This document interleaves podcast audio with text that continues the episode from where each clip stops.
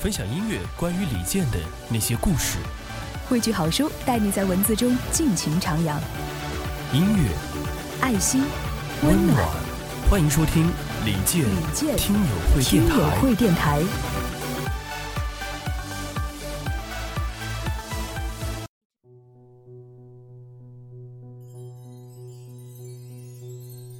欢迎您收听李健听友会电台，我是主播家珍。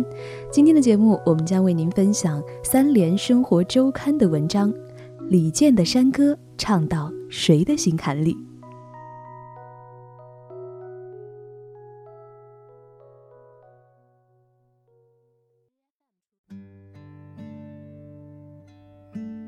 广西百色净溪一堂别开生面的音乐课，近期引发了网友的热议。首先，这堂音乐课的分享人由音乐人李健担任，他特别改编了广西民歌《山歌好比春江水》，与当地的孩子们一起合唱。这堂课选在了户外，一个山清水秀、唱起歌剧也不奇怪的地方。悠扬婉转的剑士独有嗓音，搭配童声合唱，在这片壮阔的歌海之乡悠悠化开。在这堂音乐课上，音乐人李健推出的改编新作《山歌好比春江水》，一时间已从广西红遍各大音乐平台。在寒流突至的时节，从歌名来看，“春江”二字至少能给人带来超过两条秋裤厚度的暖意。李健在歌前半段一如既往的低吟浅唱，浓烈的思乡情绪通过他空灵的声音婉转传递，宛如熏风轻拂水田，荡开涟漪。你似乎从中闻到了微熟稻穗的清甜，确实也营造出了一个江水弯弯流长，山路曲曲向前的温暖故乡意象。高潮出现在此歌的副歌位置。李健罕见地甩开嗓子，伴着步步上扬的激越音调，用山民对歌的力道，与童声齐唱了广西民歌《山歌好比春江水》。这段经典片段可以说是几代人都非常熟悉。它改编自广西柳州的彩调剧《刘三姐》，迄今海内外已经有多位歌手翻唱演绎，在题材上真的是一点都不稀奇。但是，这在音乐诗人李健的作品中就是一个另类了。李健此前与童声合唱团曾经合作过范仲淹、苏轼等古人诗词改编的古风歌曲，旋律以古典见长，不见得半点的激越。他也尝试过在作品中穿插赫哲族渔歌等民歌，却又带点美声学院派的理性。直到这首山歌好比春江水，李健带着孩子们飙出田间地头的野味儿，也凸显出了这份勇闯险滩难关的坚韧和执着。自古以来，广西北部的南岭把这片土地与长江流域隔开，它的内部也因山脉丘陵盘源，造成了十里不同俗的文化呈散点分布态势。交通不便的古百越族群，沟通上更多的依赖洪亮的歌声来突破崇山峻岭、险滩急弯的险阻。险峻的自然环境也催生了他们乐观大气的心态。这里的山歌确实需要直抒胸臆喊出来，李健这一点做到了。山歌一个人唱不起来，对唱讲究的是一唱一和，有点竞争色彩。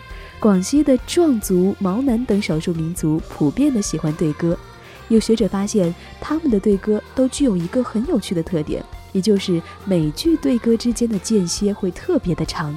当一方唱罢一句，等待另一方即兴编词的间歇，考验的是双方的智慧。这支关于远方游子思乡返乡的歌谣，首尾由李健招牌式的诗意柔板占据。中间包裹着齐唱的刘三姐经典民歌片段，这种 A 加 B 加 A 的经典三段式，就像是两个人在对歌，先像是老朋友一般的温柔倾诉，然后又是原生态风格的勇敢闯滩，最后又是温柔倾诉收尾，可谓是刚柔相济，一唱一和。而更隐蔽的一重关系，则潜伏在歌词的后面，那是思乡的游子。回归的大雁穿行在晚霞，那是幼时的自我。满山遍野依然开着童年的花，成年游子与自己的童年展开了跨越生命周期的对歌。这不正是一个千古不变的主题吗？少小离家老大回，乡音无改鬓毛衰。在他已经公开的四十二首原创歌曲当中，出现频次最高、位列前三的关键词依次是“温暖”二十次，“爱”十八次，“世界”十六次。这些对温暖的世界满满爱意的词汇，是对李健以及他的音乐作品的最好的诠释。在他的作品中，出现频次较多的关键词还有“孤独”十次，“松花江”八次，“童年”八次，“故乡”“恋人”六次。难道说从小在松花江畔生长的李健，是一个怀想故乡的童年与恋人，又有点感到孤独的异乡客吗？美国弗吉尼亚大学心理学教授近些年来持续的跟踪研究两类人群，或许能为我们提供一个解释的视角。有一类人年轻时就离开家乡，闯荡外面的世界；另一类人一直待在自己的出生地发展。研究结果显示，前者由于流动性强，集体归属感弱，因此会更加感到孤独。不过，少小离家的异乡客也有积极的一面。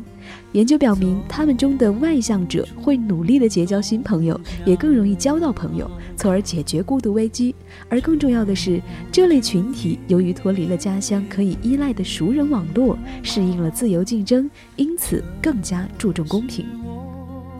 这场在广西百色竞溪的户外音乐课上，李健这样鼓励当地中心小学的五十名山歌队的孩子们。这堂课的主题是家乡与世界。课上除了一起唱歌，李健还与孩子们分享了自己的成长与求学经历，以及即使远离故土多年，家乡文化对自己潜移默化的影响。对于李健而言，不仅仅是一次音乐的共享，更是一次意义不凡的人生分享。他希望通过音乐让孩子们认识到，世界宽广，亦要立足故乡，留下或者是离开。都是一种选择。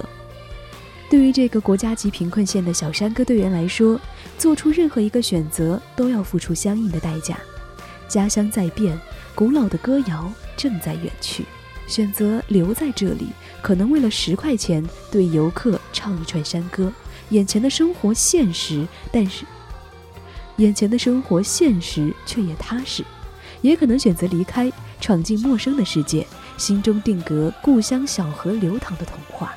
李健的山歌，这边唱来那边和。若说唱到了谁的心里，不只是广西百色竞溪户外音乐课上的娃，更有万千山水养育下我们这些在家和离家的人。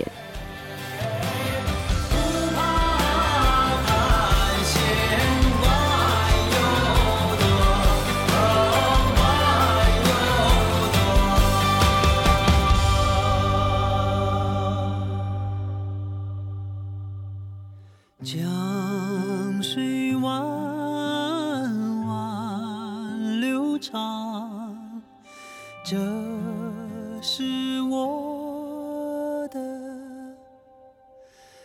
家。